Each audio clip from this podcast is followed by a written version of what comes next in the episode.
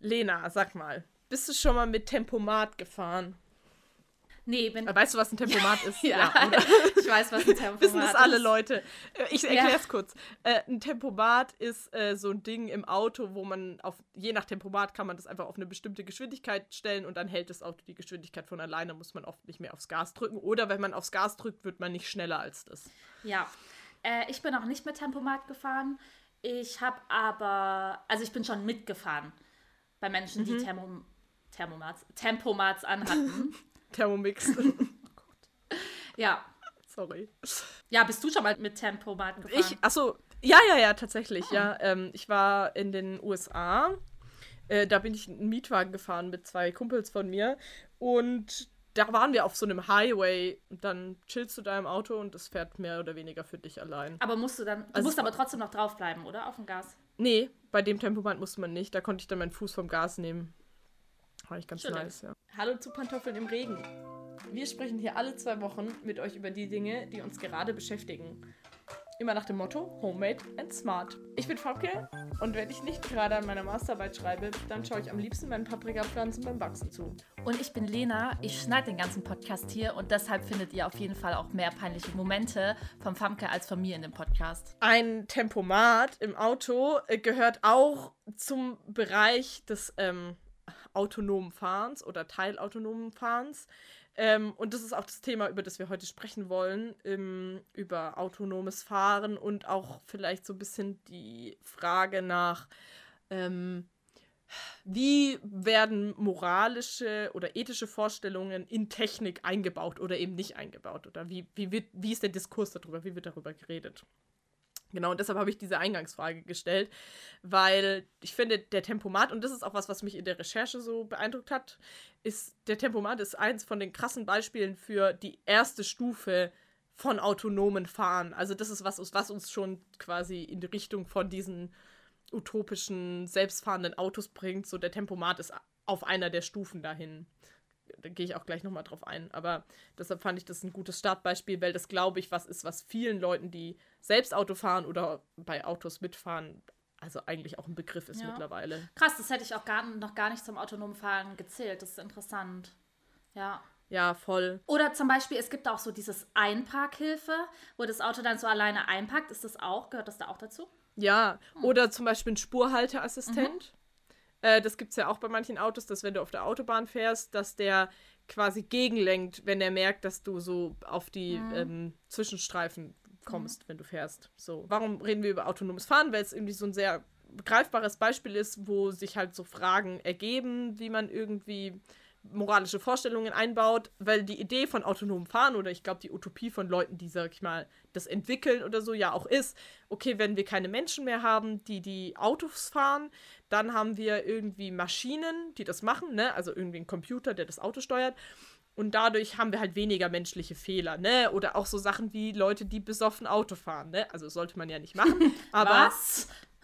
so, wenn du dann was trinkst, dann kannst du trotzdem noch mit deinem Auto heimfahren, weil das Auto fährt ja von allein. So. Ah, mhm, interessant. Ja, also keine Ahnung. Ich würde sagen, dass, dass das ist so die Hauptmotivation, dass man, klar, man sagt, okay, das ist auch höhere Mobilitätsmöglichkeit ähm, für viele Leute, ne? Also jemand, der irgendwie vielleicht schlecht sieht oder so und deshalb nicht Auto fahren könnte, kann in einem selbstfahrenden Auto ja schon mitfahren.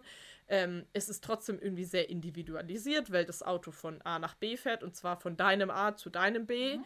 Und es ist irgendwie ein Versprechen von größerer Sicherheit, was man da bekommt. Hm. Also das sind so, glaube ich, so diese, diese Motivationsgründe und dann natürlich irgendwie Innovationsdruck und was auch immer. Und ich glaube, ein Fass, was man hier aufmachen kann, worüber wir jetzt aber, glaube ich, nicht reden wollen, ist natürlich die Frage nach, braucht man das überhaupt oder sollte man nicht einfach den ÖPNV so ja. umbauen? Dass da, ist, also, da die Mobilitätsteilhabe da ist und so, ja. ne? Aber da ist, glaube ich, auch klar, dass wir eher für Ausbau sind von. Ja, voll, ja. genau. Aber wir reden genau. über autonomes Fahren eben nicht, weil wir jetzt so super Fans von dem Konzept an sich sind, sondern weil man damit eben so Sachen gut beleuchten ja. kann. Ähm, ganz kurz genau. noch als Fun Fact: ja. In unserer Heimatstadt, wir haben ja auch mal eine ganze Folge über unsere Heimatstadt gemacht, Stimmt. immer noch eine meiner Lieblingsfolgen. Ähm, ich weiß gerade gar nicht mehr, welche das war, aber. Taubenschiss oder sowas. irgendwie hieß die. Liebs, oh Mann, schon ewig her. Auf jeden Fall Ähm, da gibt es tatsächlich ein autonomes Auto. Wusstest du das? Ja, ja, das wusste ich. Das haben sie damals mit der Buga eingeführt. Ne? Bundesgartenschau, ne? ja. Genau, und es ja. fährt jetzt immer noch rum. Und ich habe das vor kurzem erst erfahren, als das rumgefahren ist und ich so zu meiner Mom war, hä, was ist das? Sie war so, ja. Ich habe fährt aber auch immer die gleiche Strecke und so. Genau. Ich glaube, das ist so, ja, genau. so wie so ein Taxi ähnlich, ja. Ja, so eine Art, wie so eine Art mhm. Bus auch, ne? Äh, es war übrigens Folge 15 und die hieß Vogelkacke und Universitätsstadt. Ja. mit der Beschreibung, heute lästern wir, wo kommen wir her, was mögen wir an unserer Heimat und welche Clubs können wir mit keinem guten Gewissen empfehlen. Boah, wir müssen uns wir mal die Folge aus der Schulzeit ja! aus und diskutieren, wann es zu spät ist, Ausgeliehenes zurückzugeben. Ah. Ja. Die war schon witzig. Ja, ja kann ich ja. empfehlen. Okay. Da haben wir noch nicht so einen hohen Bildungsanspruch nee. gehabt. Naja, okay. Also jedenfalls zum autonomen Fahren, ja. ganz kurz, damit man das so ein bisschen einordnen kann oder für ein paar technische Grundlagen, einfach äh, um sich in der, im Begriff yes. so bewegen zu können ist es so, dass man normalerweise sechs Stufen der Automatisierung voneinander unterscheidet. Ja? Also man hat eine Ausgangsstufe 0. Äh, das ist einfach manuelles Fahren, wo du keine Unterstützung hast durch sogenannte Fahrassistenzsysteme. Also kein Tempomat, keine Spurhaltung, kein gar nichts, sondern einfach nur klassisch Autofahren. Ähm, man kann jetzt darüber diskutieren, ob ein Automatikauto schon Fahrassistenz ist oder nicht. Ähm, ja, ich glaube, es liegt irgendwo zwischen Stufe 0 und Stufe 1. Die Stufe 1 ist quasi das assistierte Fahren. Das sind die meisten Autos mit dem neueren Typ. Also, die haben dann Tempomat, die haben, ähm, aber man muss halt trotzdem noch das äh, Lenkrad die ganze Zeit in der Hand haben und man ist selber verantwortlich. Dann gibt es Stufe 2, nennt man schon teilautomatisiertes Fahren. Da kann das Auto in bestimmten Anwendungsfällen, wie zum Beispiel auf der Autobahn, eigenständig fahren, zum Beispiel Spur halten oder den Abstand zum mhm. äh, Auto, das vorne dran ist, halten. Das gibt es ja auch mittlerweile recht viel. Und das können auch einige neuere Autos schon relativ zuverlässig und gut. Aber man muss ja trotzdem noch irgendwie am Start mhm. sein und Lenkrad halten und so. Genau. Dann hat man Stufe 3, das ist das hochautomatisierte Verfahren. Und da müssen die Personen, die das Auto fahren an sich, also die FahrerInnen, nicht mehr dauerhaft das System überwachen, aber man muss mit ausreichender Zeitreserve quasi noch in der Lage sein, wieder einzugreifen. Ähm, das ist ein Automatisierungsgrad, den wir jetzt noch nicht im Handel haben, aber wird schon mit Testfahrzeugen versucht. Ähm, dann hat man Stufe 4 und da kann das System quasi sämtliche Fahraufgaben, aber nur in bestimmten Anwendungsfällen übernehmen. Also kann man sich sowas vorstellen wie ein Auto, mit dem ich halt in der Stadt normal fahre, aber sobald ich auf die Autobahn gehe, fährt es von allein und ich kann dann einen Kaffee trinken und Zeitung lesen. Ja, also ich als Fahrerin, ne? Und der Abschluss der Entwicklung wäre dann die Stufe 5 und das ist, wenn das Fahrzeug halt egal in welcher Situation, egal wo, immer selbstständig fahren kann und es eigentlich keine Person braucht, die drin sitzt. Da sind Warte, was ist der Unterschied ne? zwischen 4 und 5? Ja, 4 ist, dass man halt, man hat halt eine, ähm, man hat halt nur eine bestimmte Anwendungsfälle, wo alle Fahraufgaben übernommen werden können. Also das, es gibt immer noch Anwendungsfälle, wo man trotzdem eine Person braucht, die das Auto lenkt. Also ähm, in Aufgabe 5 wäre das wirklich so ein Auto, wo du dich einfach reinsetzt und du musst nichts machen. Und in äh, Stufe 5 und Stufe 4 ist quasi, du hast ein Auto, womit du auf der Autobahn fahren kannst, ohne dass du was machst, aber womit du in der Stadt dann trotzdem normal selber fahren musst, zum Beispiel. Okay. Aber zum Beispiel das genau. in Heilbronn ist ja dann fünf, oder? Ja, insofern schon, wobei man da auch argumentieren könnte, dass das ja auch nur ein bestimmter Anwendungsfall ist, weil das halt immer die gleiche ähm, ja, Strecke. Strecke fährt und äh, immer die gleichen Rahmenbedingungen Eigentlich ist hat. es dann also mehr vier. Jetzt, ja, es ist jetzt kein Auto, mit dem du quasi sagen kannst, okay, ich fahre jetzt heute damit nach Berlin. Ja. Also ich gebe Berlin als Ziel ein und dann bringt es mich dahin. So ist ja. es nicht. Aber ja, ich glaube, diese Übergänge sind dann auch fließend. Es kommt auch darauf an, wie man mhm. das so für sich definiert. Und das ist einfach die, die Frage. Und äh, diese, die Diskussion über autonomes Fahren bewegt sich eigentlich halt auf äh, den Stufen 4 und 5. Mhm. Ja, also klar, irgendwie bestimmte Anwendungsfelder oder immer. Wie gesagt, man kann das diskutieren, wo man jetzt was einordnet, aber das ist das, wo, wofür man sich interessiert, wenn man sagt, es geht um autonomes Fahren. Und das ist auch das, wo wir gerade die größte Herausforderung haben.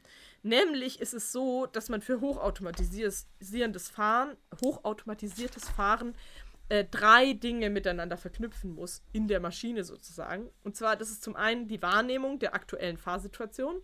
Also das Auto muss jederzeit erkennen können, was gerade passiert, welche Autos sind um es herum oder welche anderen VerkehrsteilnehmerInnen.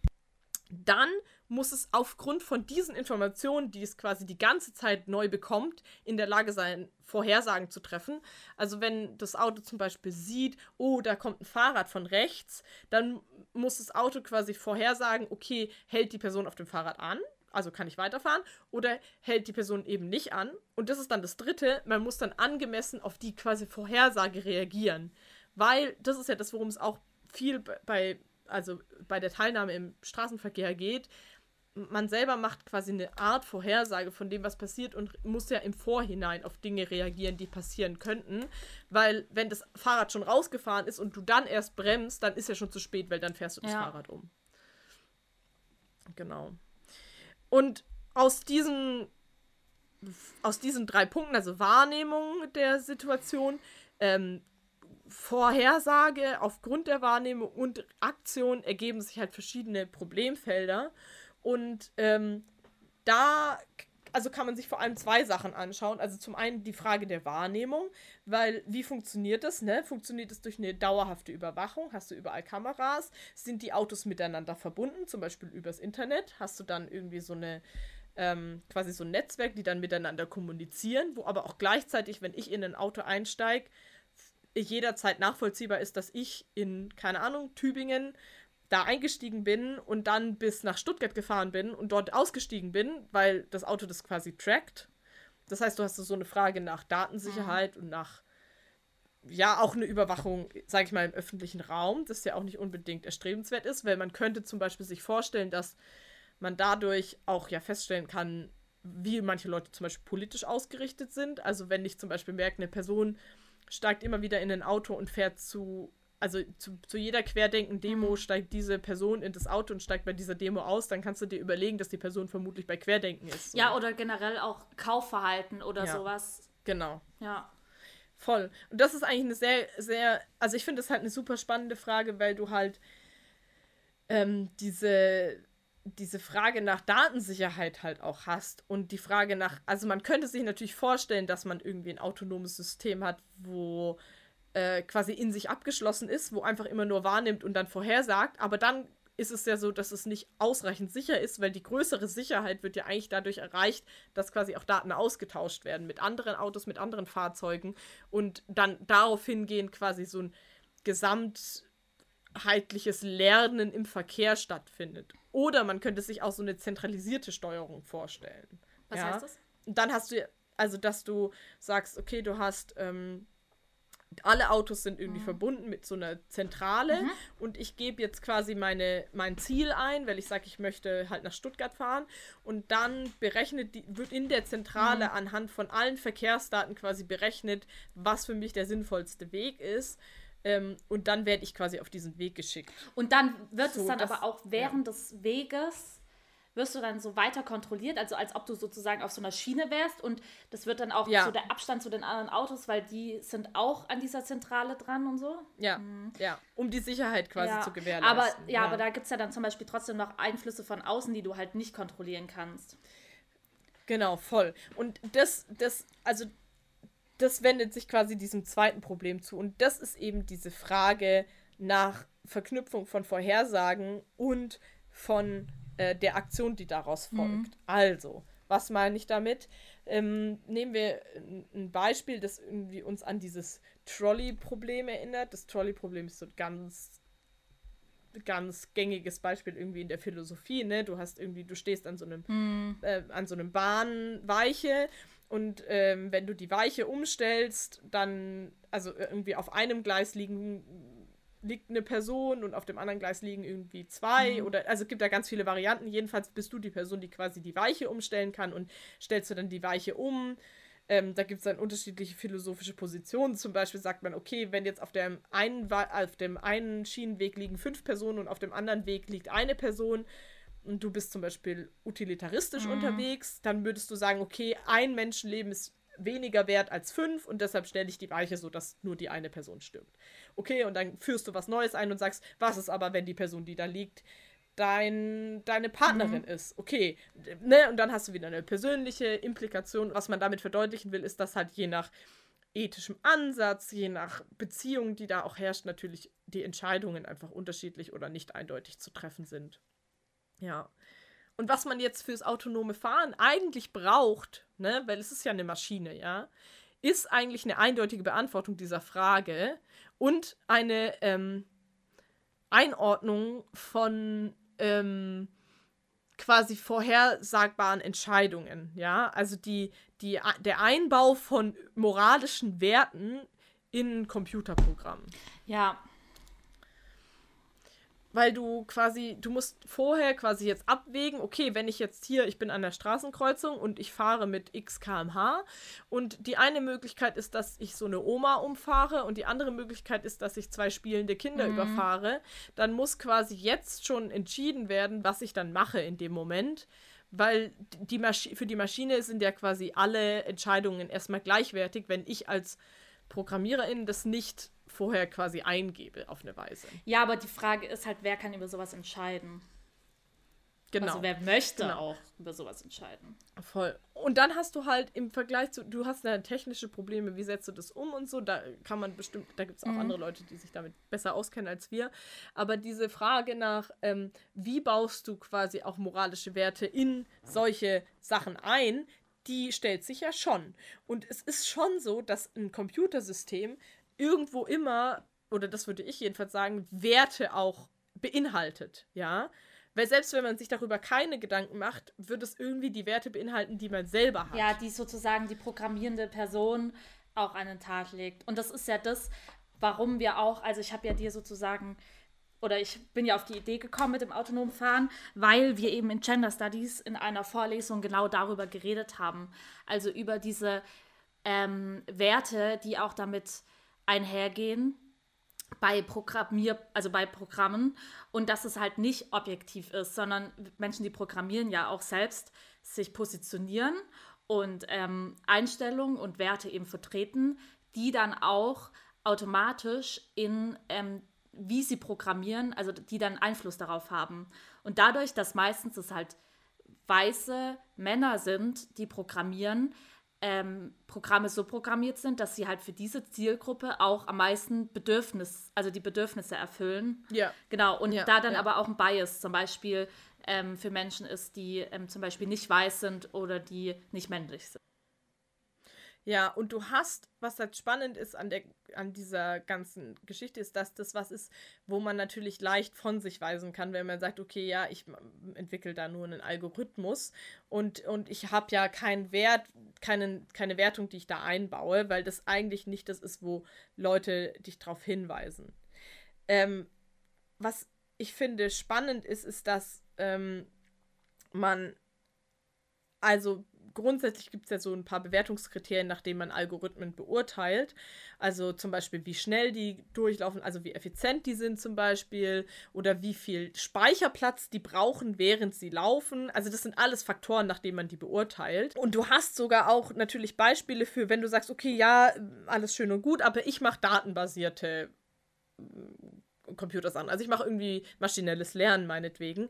Schon da gibt es halt einfach große Beispiele darüber, wie du halt deine Daten auswertest, dann eine Auswirkung hat auf den Erfolg von deinem ähm, Programm. Zum Beispiel gibt es, gab es in den USA so ein, ähm, da hat man versucht, ein Programm zu schreiben, was ah, irgendwie im Strafrecht assistieren sollte oder die Verurteilung, die Vorhersagen, ja. ich krieg's nicht mehr ja. ganz zusammen. Im Endeffekt ist es halt darauf hinausgelaufen, dass die Daten, auf das dieses Programm gelernt hat, halt, die waren halt biased. Also es waren viel härtere Urteile gegen ähm, People of Color oder schwarze Menschen eben in ja, den halt vorherigen Daten, weil halt, ja. genau, genau, weil, weil halt in den letzten 30, 40 Jahren so geurteilt wurde, ne? Und dann hat das natürlich den gleichen Bias im Endeffekt in diesem ähm, Programm ausgelöst, was ja auch voll Sinn ergibt, weil wenn die Daten, die man dem Programm gibt, halt so äh, ausgerichtet sind mit dieser rassistischen Ausrichtung, dann wie soll das Programm ja. eine andere Ausrichtung haben? Das hat, also es geht ja nicht, sozusagen, ja. ne? Mm, und das Problem hatte man ja auch häufig schon mit so anderen Machine Learning Sachen. Also es gab irgendwann mal so einen Chatbot, der halt innerhalb von kürzester Zeit einfach krass ähm, äh, krasse Nazi-Sprüche gebracht hat, weil er halt auf Daten gelernt hat, die er irgendwie so im Internet gefunden hat. So, ja. Und da gibt es halt super viel ähm, sexistisches, rassistisches, ähm, faschistisches Gedanken. Wir können da auch mal ähm, von der ähm, Uni Freiburg, ähm, gibt es da eine ganz coole, also da gibt es generell richtig viel so zu Tech oder zu Gender in MINT-Bereichen. Und da gibt es auch ja. eine ganz nice Web, ähm, so Arbeitswebsite, wo man sich so durchklicken kann und wo dann auch ganz viele Beispiele gebracht werden, was mich auch noch voll also ich wusste davon, aber mich hat trotzdem mal schockiert, so ähm, als Google noch nicht eingeführt hat, also ähm, noch nicht eingeführt hatte, dass zum Beispiel manche Suchvorschläge nicht mehr ähm, oben erscheinen, ähm, mhm. gab es halt super rassistische ähm, Suchvorschläge, beziehungsweise auch, ähm, wenn man dann irgendwie verschiedene, also dass dann beispielsweise People of Color als ähm, Affen identifiziert worden sind. Mhm. Ob, ähm, mhm. Also bei also so Bilderkennung, Bilderkennung genau. Ja. Und es wurde dann ja. halt, ähm, also behoben. Ich glaube, am Anfang wurde, ich weiß nicht, wie es mittlerweile ist, am Anfang wurde es so behoben, dass es einfach Gorilla als Wort also, dass man das nicht mehr googeln, also irgendwie suchen konnte. Das Problem ist halt, dass im Endeffekt die die Person, die das programmiert, äh, in dem Moment vermutlich nicht mal diesen Wert oder also so eine rassistische Ausrichtung selber haben muss, sondern einfach nur die Daten, auf denen das Programm basiert, halt diese Ausrichtung haben. Es gibt, da gibt es ja auch Und verschiedene kann, Möglichkeiten, ja, wie man programmiert. Ja, klar. Also es gibt ja so dieses, ob eine Person die Daten einspeist oder ob die Perso Maschine selbst lernt oder sowas, ja.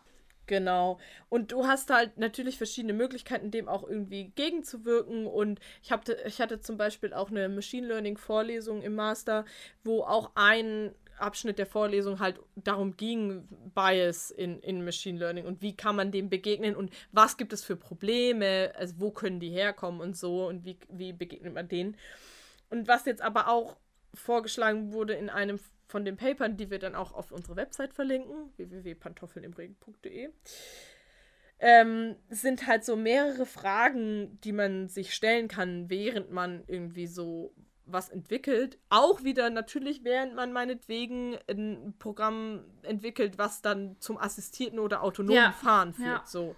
Und das ist halt immer die Frage nach, welcher Wert wird hier quasi eingebaut? Also was für einen Wert habe ich? Ne? Das setzt natürlich voraus, dass ich beziehungsweise die Gruppe, die das implementiert, also in der Regel programmiert man ja nicht allein, ähm, halt sich damit auseinandersetzt, welche Werte sie selber vertreten. Ähm, und dann äh, stellt man sich die Frage, wo liegt die Kontrolle? Ist die irgendwie zentralisiert? Sowas, wie ich auch gesagt habe, zum Beispiel dieses Netz, was man sich vorstellen kann. Oder ist es dezentralisiert? Also jedes Auto entscheidet für sich. Ähm, kann der Algorithmus transparent machen, wie er entscheidet? Oder geht das nicht? Also zum Beispiel gibt es bestimmte ähm, Ansätze im maschinellen Lernen, sowas wie Deep Learning oder so, wo zum Beispiel nicht ganz klar ist, wie überhaupt der Entscheidungsprozess abläuft innerhalb des Programms. Ähm, und dann kann ich natürlich auch schlechter darauf einwirken, diesen Entscheidungsprozess vielleicht in eine Richtung zu bewegen, ähm, der ein bisschen neutraler ist, meinetwegen. Genau. Habe ich irgendwie eine problematische Diskriminierung bes gegen bestimmte Bereiche oder bestimmte BenutzerInnen?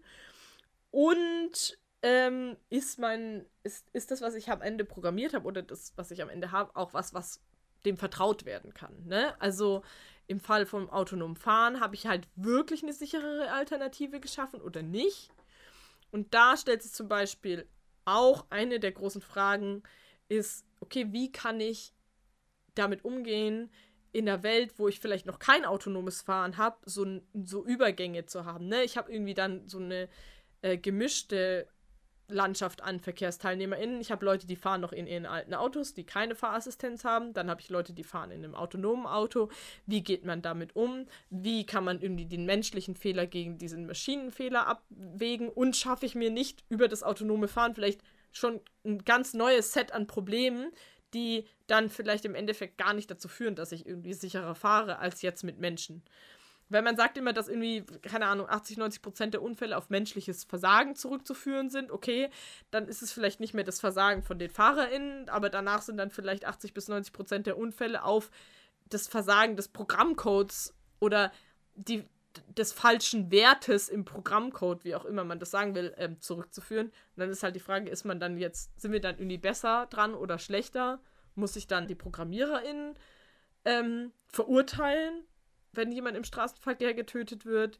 Da öffnet sich halt ein ganz neues ähm, Problem, ein ganz neuer Problembereich. Ja, es gab doch auch, oder es gibt ja so die Überlegung, dass das dann auch Versicherungen sind. Aber ja, es ist voll ja. schwierig.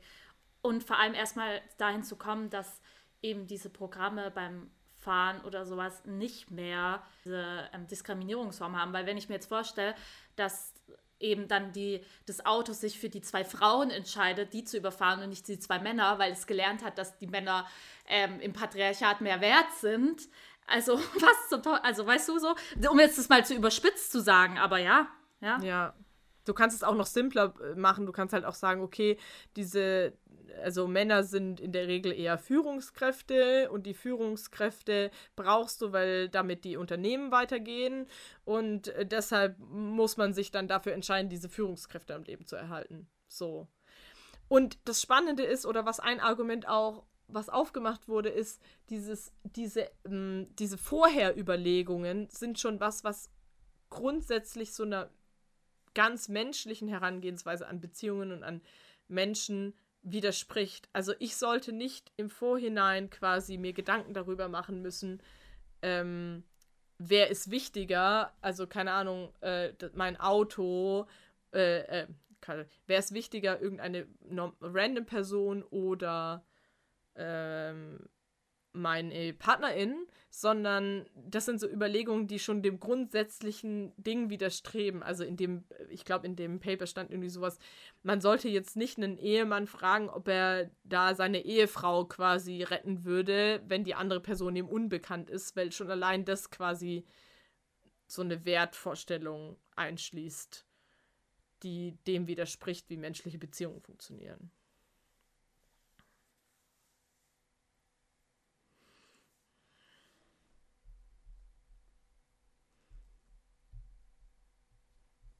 Genau. Was ich, glaube ich, so spannend finde, ist, dass man nicht vergessen darf, dass, ähm, oder was häufig gemacht wird aus meiner Sicht, ist, dass ähm, Dinge geschrieben werden, programmiert werden und dann werden sie im Nachhinein sozialwissenschaftlich analysiert. Ne? Okay, Leute, die sich jetzt irgendwie mit dem TikTok-Algorithmus auseinandersetzen oder sowas. Und in diesen Fällen wird häufig das fertige Produkt als so gesetztes als gesetzte Tatsache ge interpretiert. Ähm, aber aus meiner Sicht ist es eben nicht unbedingt so. Und vor allem ähm, musst du eigentlich eher die Leute, die dann auch die technische, das technische Verständnis haben, dazu bringen, ähm, in der Lage zu sein, das zu reflektieren ähm, und nicht nur eine nachfolgende Untersuchung von dem machen, was sich quasi ergeben mhm. hat. Weißt du, wie ich meine? Ja, das war jetzt sehr kompliziert ja. ausgedrückt. Aber das ist so ein Phänomen, was häufig jetzt passiert, dass man halt irgendwie technische Entwicklung von den sozialen Folgen irgendwie so künstlich davon trennt. Ich weiß nicht, ob das was damit zu tun hat, dass interdisziplinärer Austausch nicht so gut funktioniert. Ja, der funktioniert gar nicht. Das ist wirklich, oder halt viel zu selten. Also ich meine, ähm, ich sehe es ja, es gibt ein, einzelne wenige und das sind meistens auch Frauen, die sich mit, ähm, jetzt ich kann halt von Gender Studies reden. Das Problem ist halt meistens, dass die Personen, die das programmieren, das, dem Problem, das ist denen nicht bewusst. Oder sie ähm, im schlimmsten Fall setzen, also es ist ihnen nicht bewusst, es ist ihnen bewusst und ihnen ist es egal. Oder es ist ihnen bewusst und sie sagen, ja, aber ich habe mich damit jetzt auseinandergesetzt, also kann ich das. Also, ne, und das sind alles, also genau, da fehlt einfach auch noch, also ich glaube, auf einer Seite fehlt da auf jeden Fall Information, aber auf der anderen Seite fehlt es da auch an Willen, dazu zu lernen und auch am Willen irgendwie ähm, dann beispielsweise irgendwie Personen in, mit ins Boot zu holen, die ähm, dafür bezahlt werden, die Perspektive reinzubringen. Also, weil das ist natürlich auch komplett dumm, wenn du da sagst, okay, du nimmst jetzt eine Frau mit ins Boot und dann soll aber die Frau die ähm, ganzen Perspektiven von Frauen übernehmen. Das funktioniert ja erstens nicht. Und zweitens ähm, ist es nicht die Aufgabe von der Person, weil die Person ist da angestellt, um auch zu programmieren. So, also, weißt du, genau, also da muss es dann halt extra ähm, Gelder auch dafür geben und ähm, extra, ähm, ja, irgendwelche Methoden geben, um das irgendwie zu reflektieren, bevor die Sachen dann auch so weit programmiert sind, dass es arschteuer wird, es zu ändern, weil das ist ja auch ein Faktor. Klar, das kostet Also von Zeit, vornherein ja. halt, ja. ne, dass ja. es von vornherein mitgedacht wird. Und ich glaube aber momentan sind wir noch in so einer Phase, wo erstmal überhaupt verstanden werden muss, dass das Problem existiert oder die Probleme existieren. Und das ist jetzt zu uns durchgedrungen aber also wir sind ja auch die übelste Bubble, ne? Also das ist ja, ich weiß nicht, wie du das aus deinem Alltag, aus deinem Arbeitsalltag kennst, aber da ist es ja eben, wie du gesagt hast, gerade nicht wirklich angekommen. So, und ich glaube, daran liegt es auch, dass es eben mehr im Nachhinein immer kritisiert wird.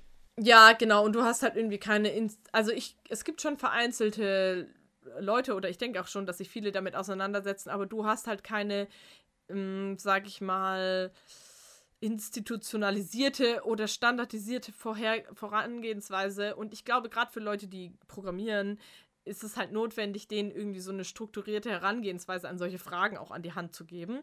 Die eine Seite ist ja ein Bewusstsein und sich damit auseinandersetzen, ja. aber das andere Seite ist ja, das auch professionell anwenden zu können. Genau. So, also genau. weißt du, ich studiere das jetzt so und ja. ähm, das, also da eben interdisziplinär auch zu arbeiten und nicht nur ja. im eigenen Fach zu bleiben. Und das ist ja nicht umsonst auch es gibt ja nicht umsonst eine ganze sozialwissenschaftliche Fakultät oder einen Bereich an Unis oder sowas mhm. oder Leute, die sich damit jahrelang auseinandersetzen, weil ja. es ist halt nicht einfach so. Ja. Es ist halt so nicht so. eine Brille. Genau. Äh, die man ja, eine ja. Brille. Es ist einfach eine, eine Art und Weise, sich mit Fragen auseinanderzusetzen.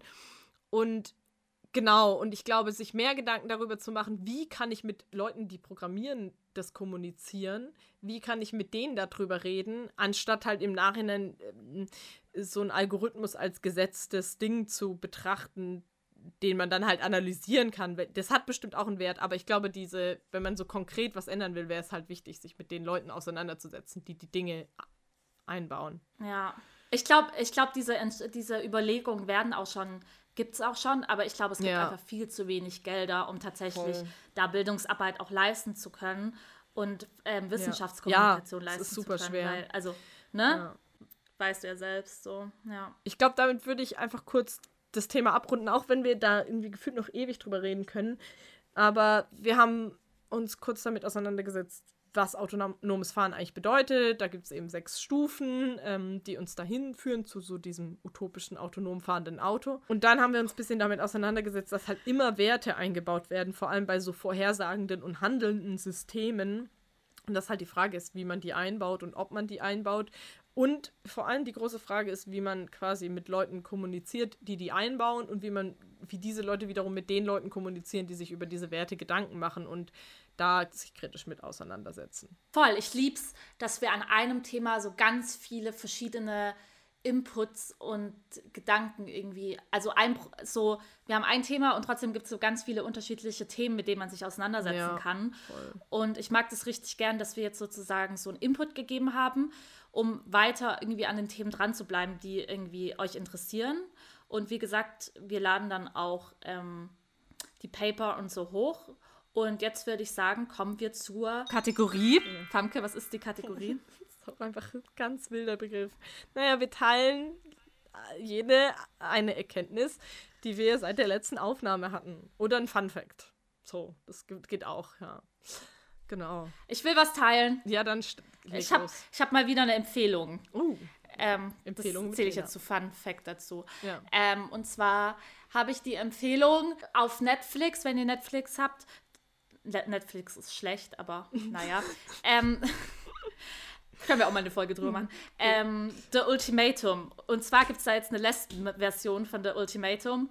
Und da geht es darum, es ist alles sehr wild, aber es ist sowas, es ist keine Dating-Show, sondern es ist eine, eine Person hat der anderen Person ein Ultimatum gestellt, ob sie heiraten oder nicht. Und dann müssen die so andere Leute daten, um herauszufinden, ob sie die Person wirklich lieben. Und uh, es ist alles ganz wild und ich habe jetzt die zehn Folgen durchgeschaut und ähm, ja, ich bin sehr drin und es ist sehr amerikanisch, es ist ja. alles sehr, sehr dramatisch und sie lieben ja. sich alle gegenseitig und was weiß ich. Aber ähm, vielleicht so für den, wenn es zu heiß nachmittags ist, um irgendwas so Produktives zu machen oder irgendwie was anderes zu machen. Ist doch eine gute Empfehlung. Könnt ihr das mal, ja, anschauen. Ja, äh, ja ich habe ähm, eigentlich auch ganz viele Sachen erkannt in letzter Zeit.